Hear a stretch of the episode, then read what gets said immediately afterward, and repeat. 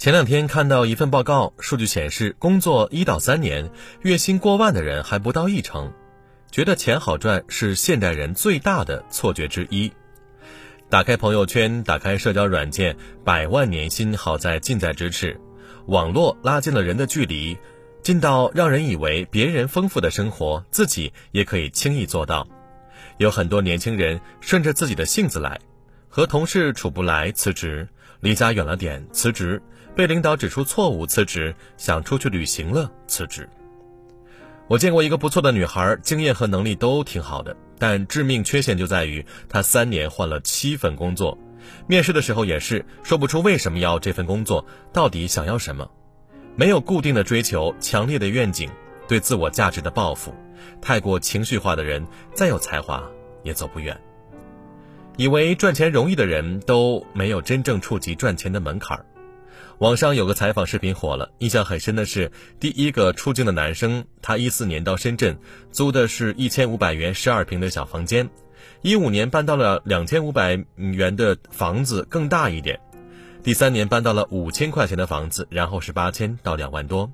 男生说。每个人都有机会可以一路往上爬。奇葩说里的导师薛兆丰也说了一句总结性的话：实际上，每一个人都是在为自己的简历打工。那些熬过的夜、做完的项目、受过的委屈，到了最后都会转化成最好的回报给自己。你可能有过这样的经历：精心筹划的项目却没有被得到认可，通宵写成的策划，领导扫一眼就打回重做。工作从来都是结果导向的，为一件事付出多少，并不能决定最终的质量。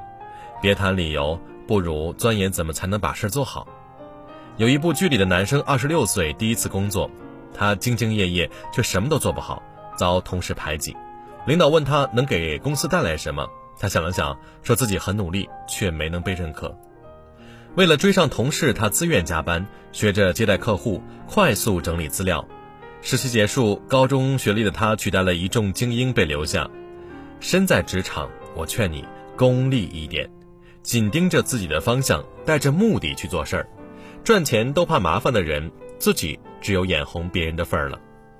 前阵子去北京出差，和一个朋友吃了顿饭。前几年他辞了家里清闲的工作北漂，想让自己的人生简历丰富一点。创业的过程虽然辛苦，但他咬牙坚持下来。他说：“刚来那会儿真的崩溃，每天起大早挤地铁，接近两小时的通勤时间。最穷的时候连生病都不敢，肠胃炎犯了只能蹲在马桶前吐，然后强迫自己喝掉一大杯热水。后来呢，存了一点钱，也就搬到了市区近一点的地方。他说现在的生活呀，我挺满意的。人生最美妙的时刻是连自己都为自己感到骄傲。也许有人质疑你，那么努力干什么呀？”但只有玩过命，才能更加坦荡无愧地面对余生。只有自己变优秀了，其他事情自然会跟着好起来，才能不被生活所困。有钱更有梦想。之前工作的原因，我和一名心理咨询师长期合作，他的咨询费是一个小时五百元，月薪两万多。然而每结束一次咨询，他都要花时间去消化负能量。有时和我谈着工作，突然就接到咨询者电话，要立刻安抚。挂了电话，他有些疲惫，告诉我不敢停下来。好几个助理都盯着我的位置，挣得多点就好了，我就有钱自己开工作室了。我很能理解他，因为在向上爬的人都是如此，担心被新人取代，害怕再难有突破。赚一分的钱要贡献十分价值，焦虑和压力只增不减。除了正在倒退的人，没有谁真能过得很容易。有人问。赚钱多也会焦虑，那我还是过平稳的生活行吗？当然可以了，但这份平稳并不意味着没有焦虑。当父母生病，当爱人发生意外，当你想要说走就走的旅行时，空空如也的钱包就是你最大的焦虑。赚钱很苦，但总有一个关键时刻，他会还你所有的甜。前几年创业的时候真的很累，几个人挤在一个十来平米的小房间内讨论内容，寻求出路。那个时候赶不上爸爸做的饭，吃外卖，住在公司是生活常态。有时和客户吃完饭回到家半夜了，还是打开电脑复盘工作。但想到能带着家里人去旅行，能让他们开心满足，还是多于疲惫吧。赚钱是为了让爱的人舒服，能为他们扛住风险。别把赚钱看得太容易，也不必羡慕日进斗金的人。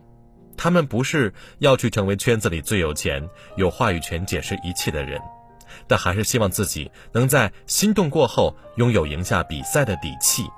能在家人生病的时候用最好的药品，住最安稳的病房；能在想证明自己的时候不被质疑的眼神打量；能在面试介绍完自己之后，简历不被压在最下面。喜剧之王的开头，周星驰曾经面对大海疾呼：“努力奋斗。”而在片尾送给他最好的回报是话剧表演完，满堂的喝彩，是熬过漆黑，一切。都变得很美的天亮吧。